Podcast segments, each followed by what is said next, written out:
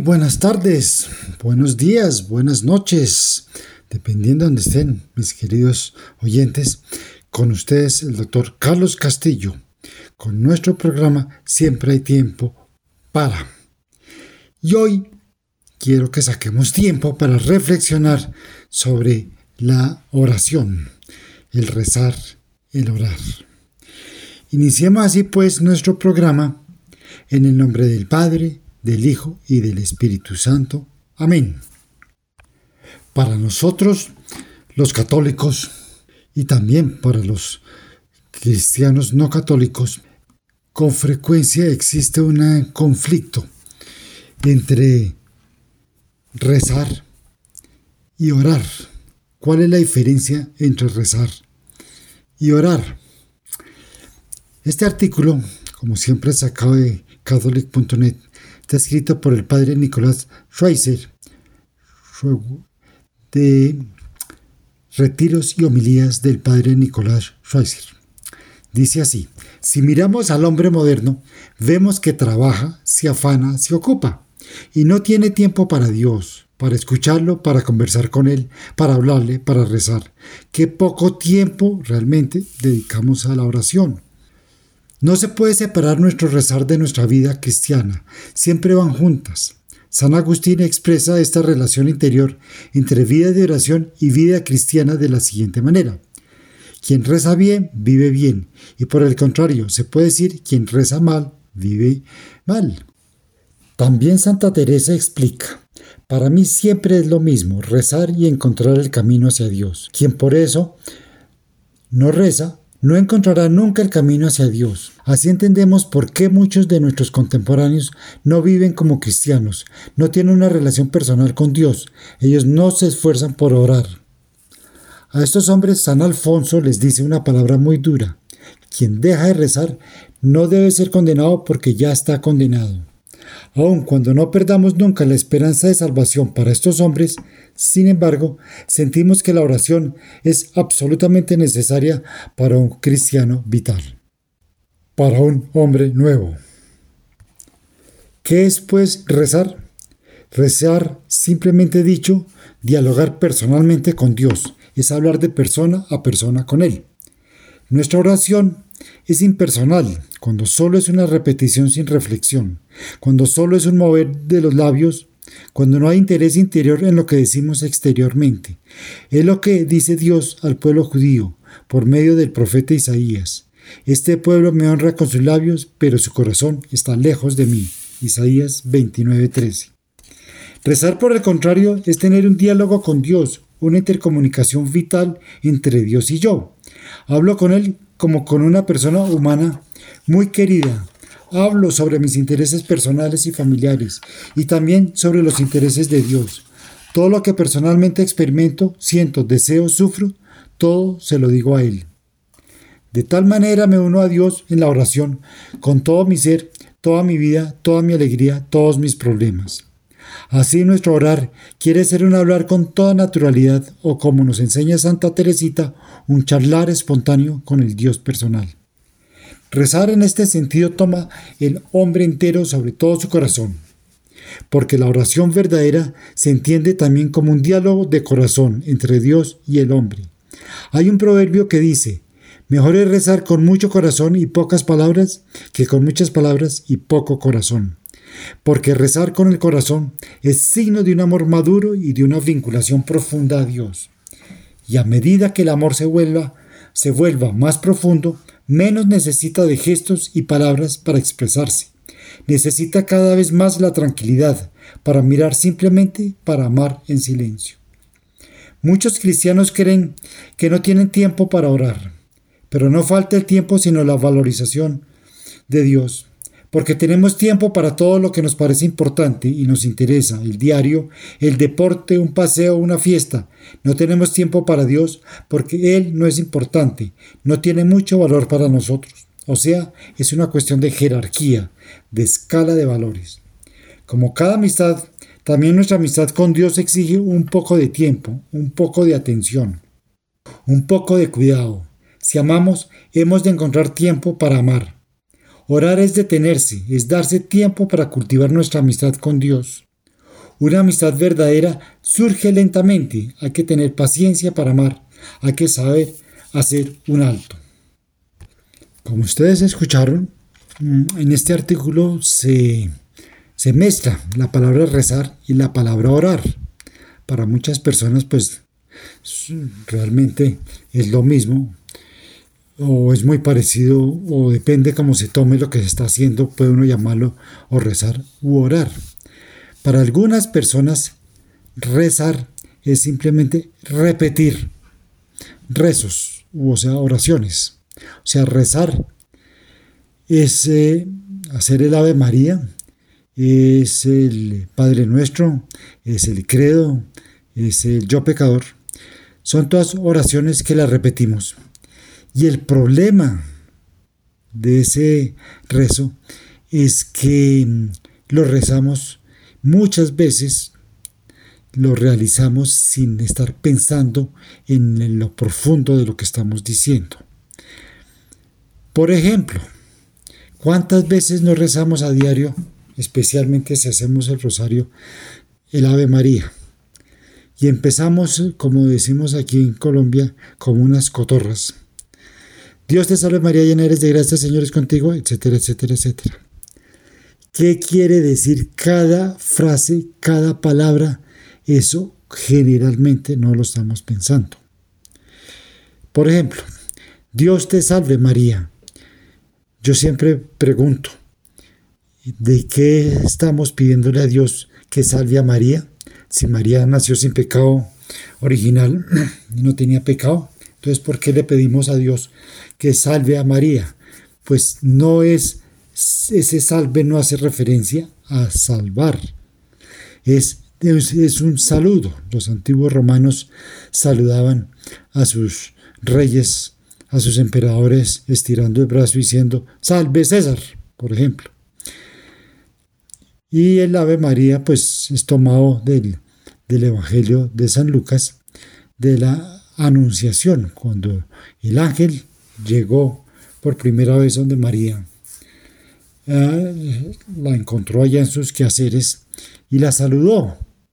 Como quien dice, diríamos nosotros, buenos días María. Hola María. El, el ángel le dijo, Dios te salve María, como quien dice, María, Dios te manda muchas saludes, te manda saludar. Eso quiere decir Dios te salve María. ¿De acuerdo? Cuando hemos pensado eso, eso se nos pasa por, por encima con mucha frecuencia por hacer las oraciones, ay sí, como dicen, como cotorras. Y la siguiente parte de la de María. Eh, María le contestó, ¿no? Le contestó, pero ¿por qué a mí? ¿Por qué a mí me manda saludos Dios? Y el ángel le contestó, porque te ha, te ha visto llena de gracia porque eres llena de gracia. Diosito hizo a su mamá, obviamente llena de gracia, porque quería estar en el vientre de una persona sin pecado durante nueve meses. El Señor está contigo. Le repitió el ángel y así continúa la oración.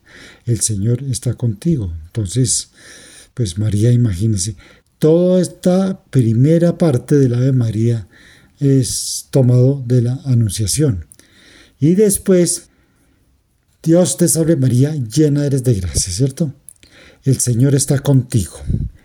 Y esta parte que sigue entonces, bendita tú eres entre todas las mujeres, y bendito es el fruto de tu vientre, Jesús. Eso se lo dijo Isabel, cuando después de María haber recibido la anunciación y haber quedado eh, embarazada de nuestro Señor por obra y gracia del Espíritu Santo, eh, se va a visitar a su prima Santa Isabel y Santa Isabel al verla le, hace esas frases. ¿De dónde sacó Santa Isabel que María estaba embarazada y que el fruto de su vientre se llamaba Jesús? En esa época no existían los celulares. María no tenía forma ni siquiera de mandar un telegrama a Isabel a decirle que estaba embarazada y que el producto de su embarazo se llamaba Jesús.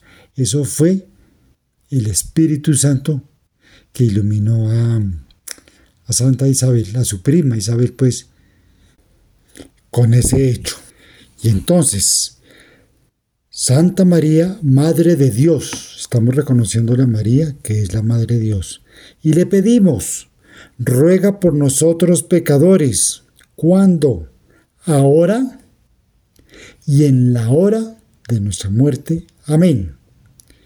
Estamos acostumbrados a que decimos Santa María, Madre de Dios, ruega por nosotros pecadores ahora y en la hora de nuestra muerte. Amén. Y uno le pregunta a la gente, ¿y qué fue lo que dijo? Hmm, no, ni idea. ¿Qué le estamos diciendo a María? Que le ruegue a su Hijo Jesús ahora en estos momentos y pida por nosotros. Por eso decimos que María es la más grande intercesora que hay entre Jesús. Y ahí en la hora de nuestra muerte quiere decir María y por favor, danos eh, una manito, el día que muramos nos llevas y nos presentas delante de Jesús y le dices que somos tu recomendado. Y terminamos obviamente con el amén, que sea así sea. Entonces, aquí podemos ver que estamos rezando de la de María, pero al mismo tiempo estamos orando, si estamos poniéndole sentido a cada palabra que estamos haciendo. Lo mismo sucede con el Padre Nuestro. El Padre Nuestro tiene varias frases interesantísimas que no es solamente un rezo, sino es también una oración y por lo tanto hay que ponerle atención a cada una de las partes de las oraciones que tenemos memorizadas o escritas en algún papel. La oración es buscar a Dios, es ponernos en contacto con Dios es encontrarnos con Dios, es acercarnos a Dios, comunicarnos pues. Orar es llamar y responder, es llamar a Dios y es responder sus invitaciones, es un diálogo de amor. Santa Teresa dijo en una, en una ocasión, orar es hablar de amor con alguien que nos ama. La oración no la hacemos nosotros solos, es el mismo Dios, sin que nos demos cuenta, el que nos transforma, nos cambia. Podemos preguntarnos, ¿cómo? aclarando nuestro entendimiento, inclinando el corazón a comprender y a gustar las cosas de Dios. La oración es dialogar con Dios, hablar con Él, con la misma naturalidad y sencillez con la que hablamos con un amigo de absoluta confianza. Orar es ponerse en la presencia de Dios, que nos invita a conversar con Él gratuitamente, porque nos quiere. Dios nos invita a todos a orar, a platicar con Él de lo que más nos interesa. La oración no necesita de muchas palabras. Dios sabe lo que necesitamos antes de que se lo digamos. Por eso, en nuestra relación con Dios basta decirle lo que sentimos. Se trata de hablar con Dios y no de hablar de Dios ni de pensar en Dios. Se necesita hablar con Dios para que nuestra oración tenga sentido y no se convierta en un simple ejercicio de reflexión personal. Cuanto más profunda es la oración, se siente a Dios más próximo, presente y vivo. Cuando hemos estado con Dios, cuando lo hemos experimentado, Él se convierte en alguien por quien y con quien superar las dificultades. Se aceptan con alegría los sacrificios y nace el amor. Cuanto más se vive a Dios, más ganas se tiene de estar con Él se abre el corazón del hombre para recibir el amor de Dios, poniendo suavidad donde había violencia, poniendo amor y generosidad donde había egoísmo. Dios va cambiando al hombre. Quien tiene el hábito de orar en su vida ve la acción de Dios en los momentos de más importancia, en las horas difíciles, en la tentación, etc. En cambio, si no oramos con frecuencia, vamos dejando morir a Dios en nuestro corazón y vendrán otras cosas a ocupar el lugar que a Dios le corresponde. Nuestro corazón se puede llenar con el egoísmo que nos lleva a pensar solo en nosotros mismos sin ser capaces de ver las necesidades de los que nos rodean. El apego a las cosas materiales, convirtiéndonos en esclavos de las cosas, en lugar de que las cosas nos sirvan a nosotros para vivir. El deseo es ordenado hacia los placeres, apegándonos a ellos como si fueran lo más importante el poder que utilizamos para hacer nuestra voluntad sobre las demás personas. Entonces, si el corazón se nos llena con esas cosas, generalmente es porque tenemos mucho tiempo que deberíamos estar dedicando más bien a la oración. ¿Qué no es la oración? Entonces, algunas veces podemos desanimarnos en la oración porque creemos que estamos orando, pero lo que hemos hecho no es propiamente oración. Para distinguirlo podemos ver unos ejemplos. Si no se dirige a Dios, no es propiamente oración. En la oración nos comunicamos con Dios. Si no buscamos una comunicación con Dios, sino únicamente una tranquilidad y una paz interior, no estamos orando, sino buscando un beneficio personal. La oración no puede ser una actividad egoísta, de ser siempre buscar a Dios. Debemos estar pendientes en nuestra oración de buscar a Dios y no a nosotros mismos, porque podemos caer en este error sin darnos cuenta. Si no interviene la persona con todo su ser, afectos, inteligencia y voluntad, no es oración. Las personas nos entregamos y nos ponemos en presencia de Dios con todo nuestro ser. Orar no es pensar en Dios, no es imaginar a Dios, no es una actividad intelectual, sino del corazón que involucra a la persona entera. Si no hay humildad y esfuerzo, no es oración. Para orar es necesario reconocer que necesitamos a Dios. Si no hay un diálogo con Dios, no es oración. Si únicamente hablamos y hablamos sin escuchar, nuestra oración la reducimos a un monólogo, que en lugar de hacernos crecer en el amor, nos encerrará en el egoísmo. Cuando dejamos de mirar a Dios y nos centramos en nuestros propios problemas, no estamos orando. Cuando retamos o exigimos a Dios, tampoco estamos orando, pues nos estamos confundiendo de persona. Dios es infinitamente bueno y nos ama. No podemos dirigirnos a Él con altanería. Si no nos sentimos más identificados con Jesucristo, no hemos hecho oración. Se trata de poco a poco en la oración identificarnos con Cristo para poder actuar como Él actuaba. Si no tenemos un fruto de más amor a Dios, al prójimo y a nosotros mismos, no hemos hecho oración. La oración debe verse reflejada en nuestras vidas. Esto de rezar u orar, realmente les tengo que confesar que lo descubrí, lo aprendí buscando en internet, me he encontrado en YouTube al padre Santiago Martín. El padre Santiago Martín es un sacerdote de los franciscanos de María, español, que tiene una, una charla muy interesante sobre los métodos de oración. A continuación de mis palabras, les voy a, a colocar una grabación de una parte del, de, toda la charla del padre Santiago Martín. Eh, toda la charla dura 52 minutos, pero la sección de cómo orar, cómo debemos rezar, son 22, 23 minutos que se las voy a colocar a continuación.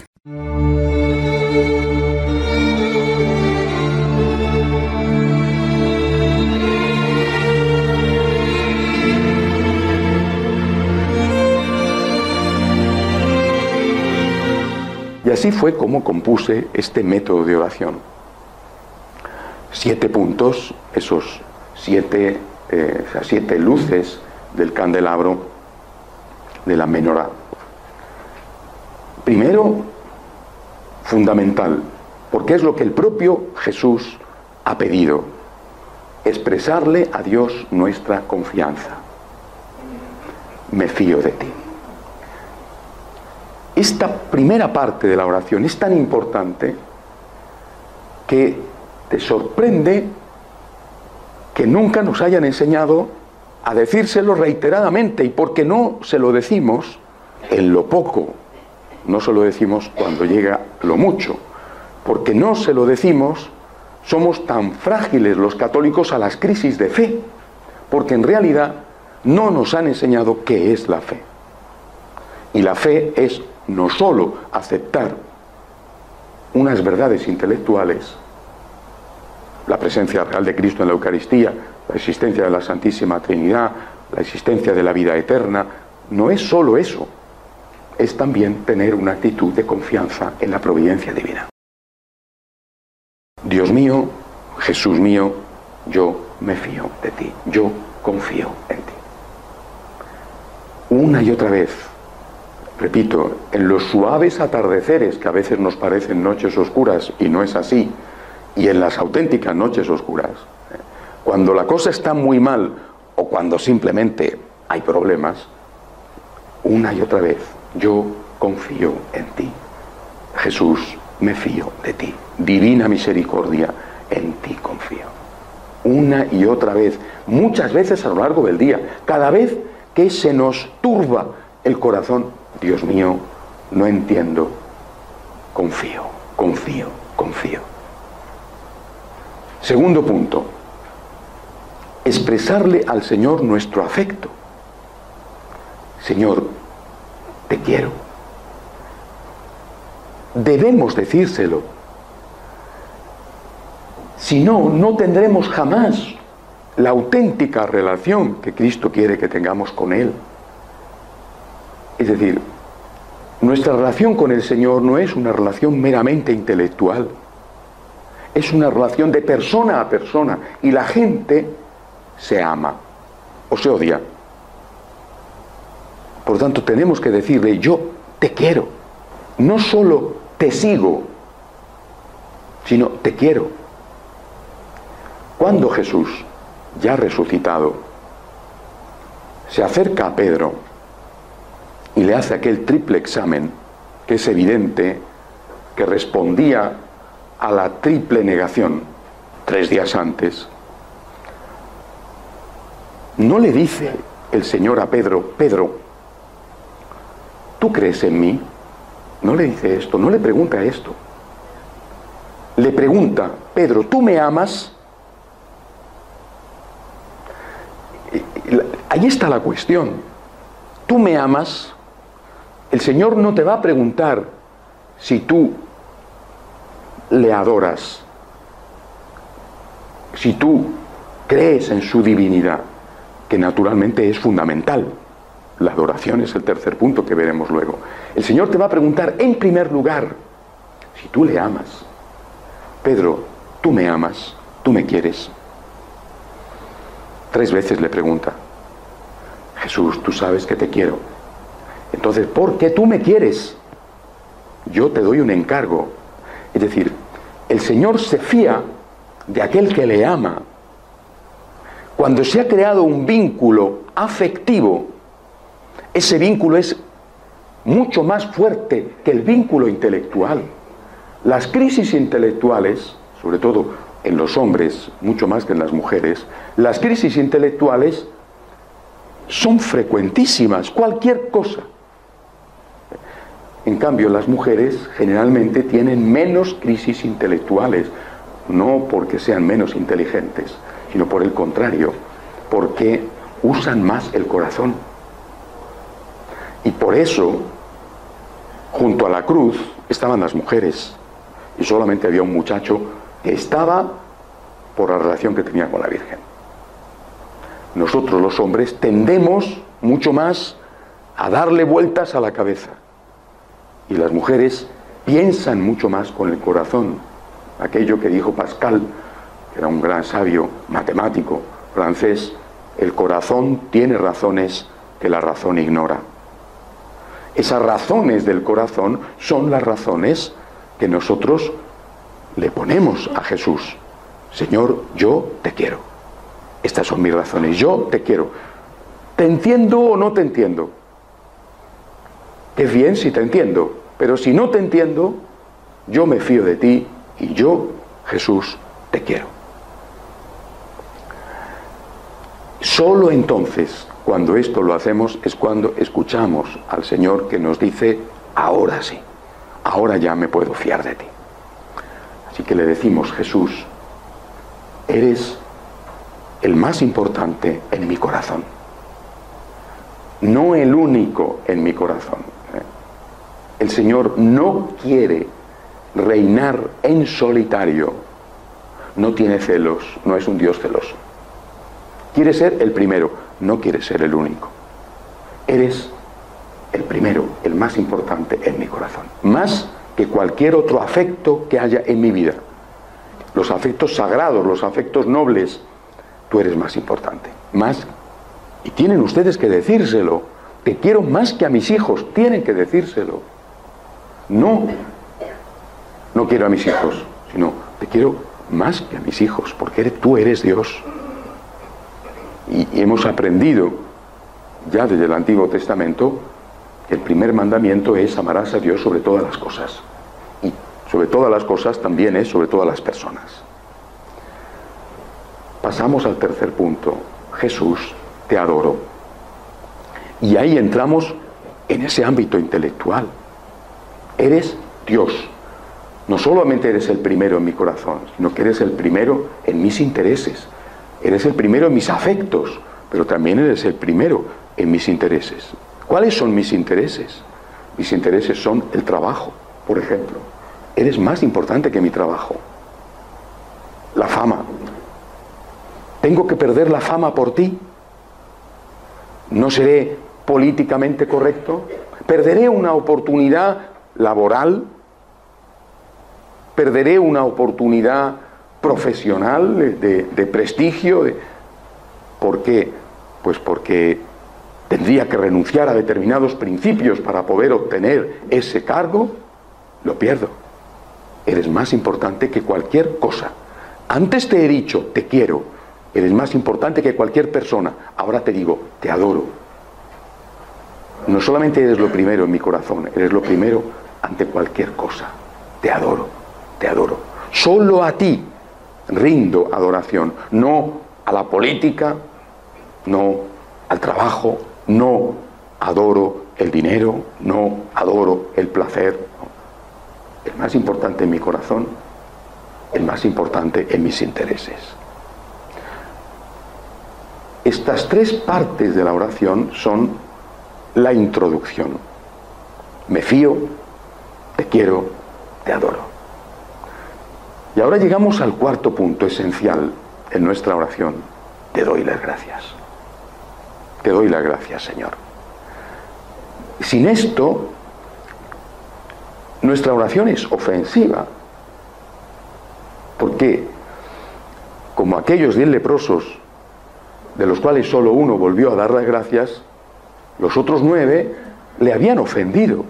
Y Jesús responde, triste, apenado, herido, ¿dónde están los otros nueve? ¿Es que no han quedado curados?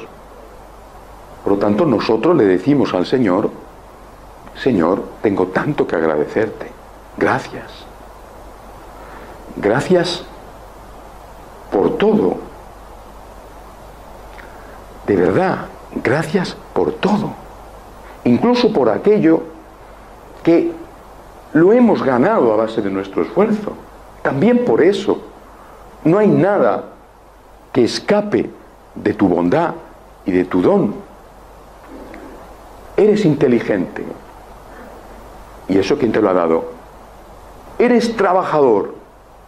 ¿Y eso quién te lo ha dado? Has tenido oportunidades que otros no han tenido. ¿Y esas oportunidades quién te las ha dado? Es decir, esta soberbia del hombre contemporáneo, que se considera un auténtico Dios, es algo que se basa radicalmente en la injusticia y en la ignorancia de no conocer quién es el hombre y que va a generar inevitablemente, más pronto o más tarde, destrucción. Siempre cuento algo que me sucedió hace años en la parroquia en Madrid.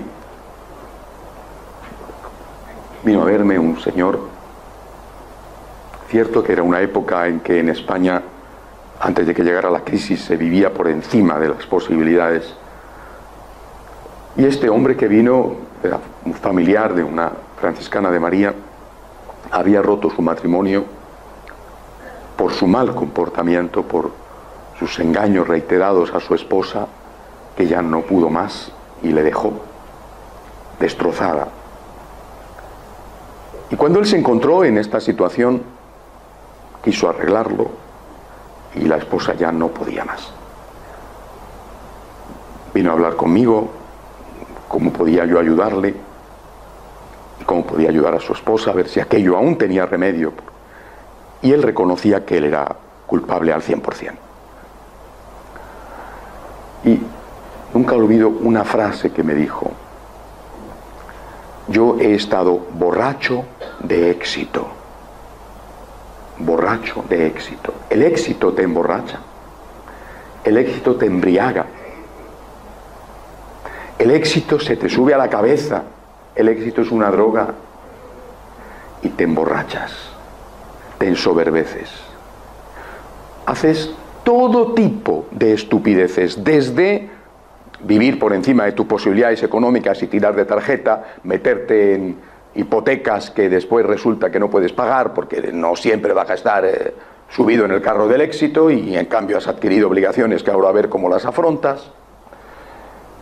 Llevar a cabo comportamientos que son comportamientos claramente pecaminosos, como este señor había llevado engañando a su esposa. O simplemente ser un soberbio, un altanero, un maleducado, un grosero, creerte más que nadie. Eh, y esto es el caso del éxito. ¿eh? No sé si el fracaso, el fracaso no emborracha, el fracaso mina eh, la autoestima, produce otro tipo de destrucción. Pero lo que hemos visto en estos años es que el éxito es más destructivo que el fracaso y que la gente naufraga mucho más cuando las cosas van bien que cuando las cosas van mal. Que también hay un naufragio cuando las cosas van mal, pero es más peligroso para el alma el éxito que el fracaso. No olviden esa frase de Taore, ponle a un pájaro oro en las alas y le impedirás volar. Nuestra sociedad occidental es un pájaro que tiene las alas impregnadas de oro y no puede levantar el vuelo. Fue un águila y ahora no es ni siquiera una gallina que picotea en medio de los desperdicios. Por eso cuando nosotros damos gracias, estamos yendo a la raíz del problema, que es la soberbia. Señor, lo que tengo, lo que soy, todo es un don tuyo. Gracias. Incluso aquello que me ha costado esfuerzo, incluso aquello lo que he tenido que ponerle ganas para lograrlo, que he luchado por ello, también esto es un don tuyo. Y que es un don en el cual yo he participado, ciertamente, pero es un don tuyo. ¿Cómo te equilibra y te madura esto? ¿Cómo te ayuda a ponerte en tu justo sitio? No, no en el sitio de yo soy una piltrafa, yo no valgo para nada. No, si nadie está diciendo eso, ni nadie quiere que lo digas. Simplemente que digas la verdad de las cosas. Sin Dios no lo habría conseguido. Gracias, Señor. Gracias. Después de esto es, es inevitable pedir perdón, cosa que normalmente tampoco se hace en la oración. Jesús, perdóname.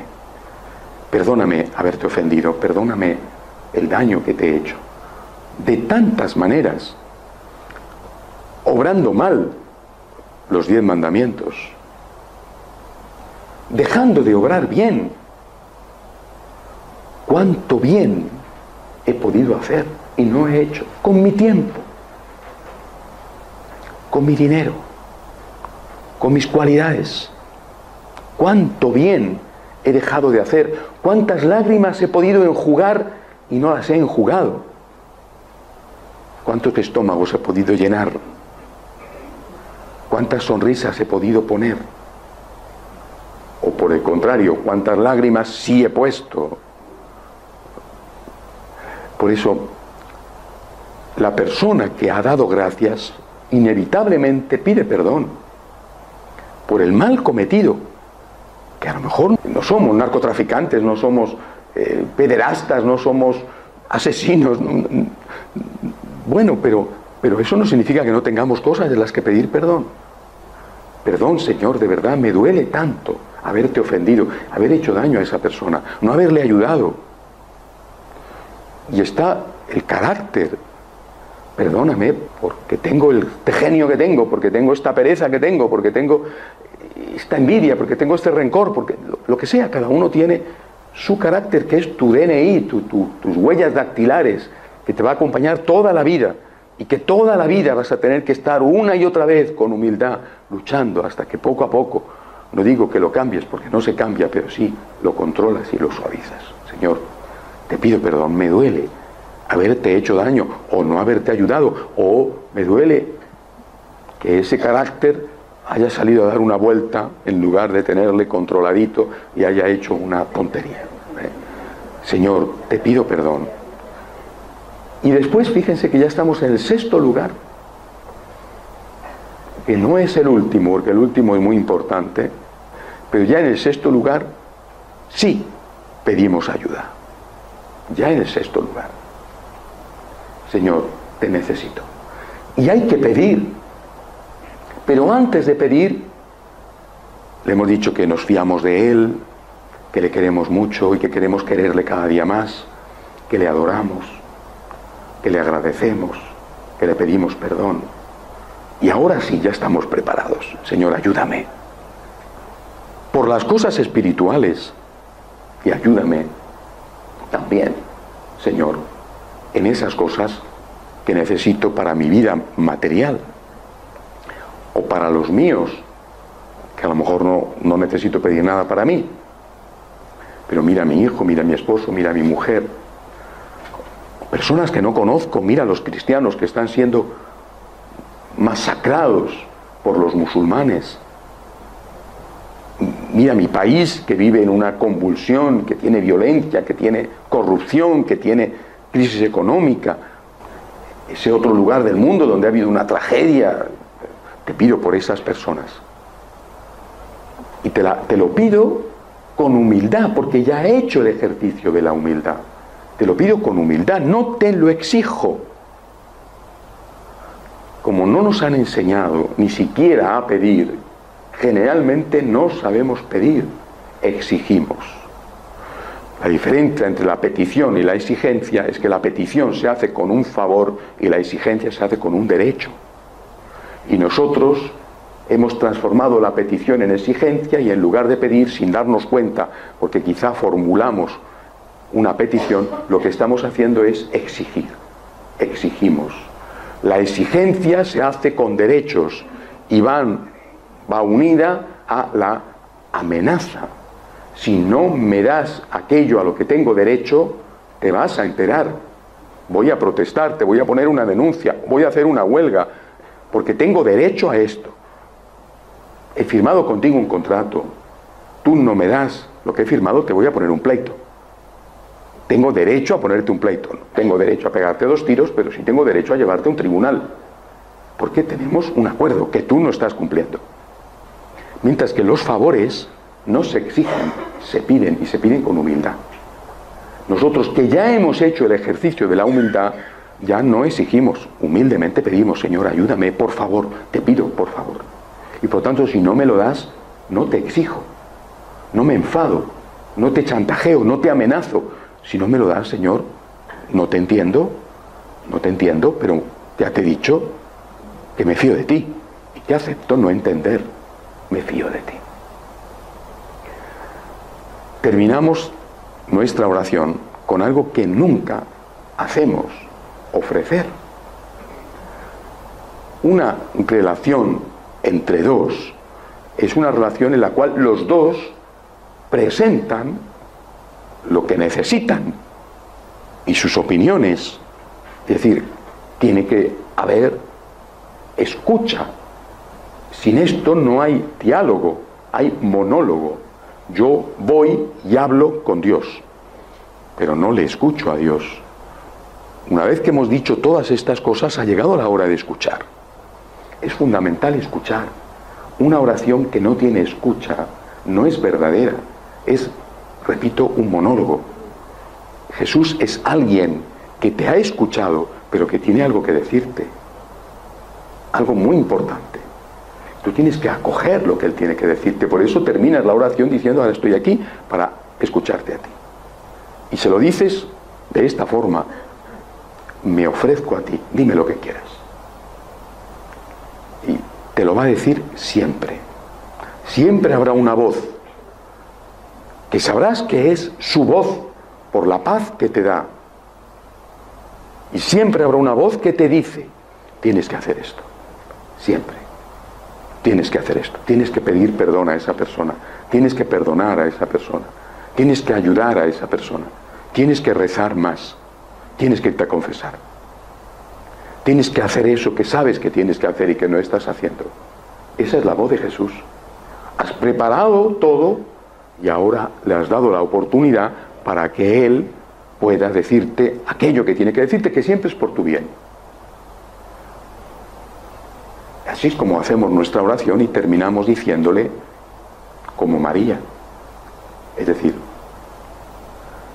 como María quiero fiarme de ti, como María quiero amarte, como María quiero adorarte, como María quiero darte gracias. No te puedo pedir perdón como María porque ella es la Inmaculada que nunca te ofendió, pero ella te pide perdón por mí y por los demás, así que yo también en ese sentido como María quiero pedirte perdón y además te pido perdón por mis propios pecados que ella no tenía. Como María te pido ayuda y como María me ofrezco a ti. Esta es la génesis de nuestro método de oración.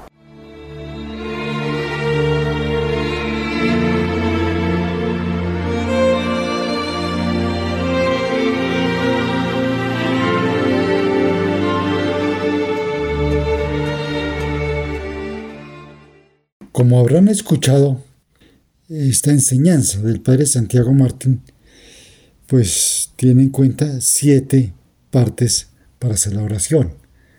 Entonces es interesante repasarla, escucharla y siempre que vayamos a rezar, pues vamos a... Es fácil aprender las siete partes de la oración y así estamos más en comunicación con nuestro Señor y estamos haciendo todas las cosas que de verdad debemos hacer durante una oración. Bueno, mis queridos oyentes, ha sido un gusto compartir estas cosas con ustedes. Busquen al Padre Santiago Martín de verdad métodos de oración. Si quieren profundizar más, cada uno de los siete pasos de la oración eh, él tiene una charla más profunda sobre cada parte de, la oración y cada una de ellas puede durar una hora. Luego podemos tener el, tomar el curso de cómo orar con el Padre Santiago Martín escuchando no solamente este, este primero de métodos de oración, sino escuchar cada uno de los métodos de oración en YouTube. Ahí se los va buscando uno y de verdad que es, emocionante cuando ya uno todos los días, ¿cierto? Ora con, con tiempo. Cuando se levanta por las mañanas, no no poner el despertador 15 minuticos antes del tiempo que uno se despierta. Si uno levanta a las 5 de la mañana, pues ponerlo faltando un cuarto para las 5 y, y, repasar y hacer las oraciones. Que nos demoremos 15 minutos, que nos demoremos media hora, es una delicia. Y lo mismo por la noche. Como dice nuestro Señor en, el, en, el, en, en la Biblia, para orar debemos encerrarnos en nuestra, en nuestra habitación. O sea, estar a solas únicamente con Dios. Que tenemos que estar arrollados, que tenemos que estar sentados, que no podemos estar acostados. Cualquier posición no importa. Lo importante es estar con Dios en el corazón, siempre. Y, siempre, y pensando en Él todo el tiempo. Apagar el celular, apagar el radio, si acaso poner un letrerito en la puerta que diga no molestar. Estoy rezando, por si hay mucha gente en la casa que nos pueda molestar, interrumpir. Pero bueno, eso se van acostumbrando, que está uno con la puerta cerrada, es porque está orando y eso es un ejemplo para todo el mundo. Mis queridos amigos, eso es todo por ahora y terminemos nuestro programa en el nombre del Padre, del Hijo y del Espíritu Santo. Amén.